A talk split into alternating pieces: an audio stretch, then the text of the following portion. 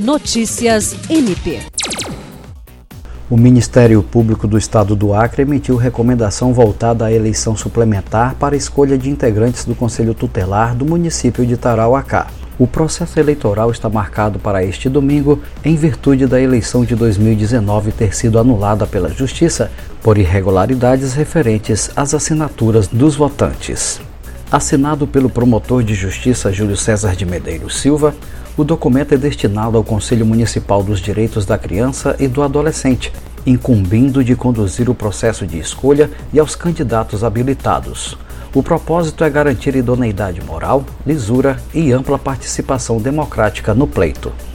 Ao Conselho Municipal dos Direitos da Criança e do Adolescente, o promotor orienta que sejam divulgados de forma ampla os canais e locais para a realização de denúncias de violação das regras da campanha. Outra recomendação é propiciar a capacitação dos membros empossados do Conselho Titular e aos seus suplentes durante todo o andamento que se estende por quatro anos. Jean Oliveira, para a Agência de Notícias do Ministério Público do Estado do Acre.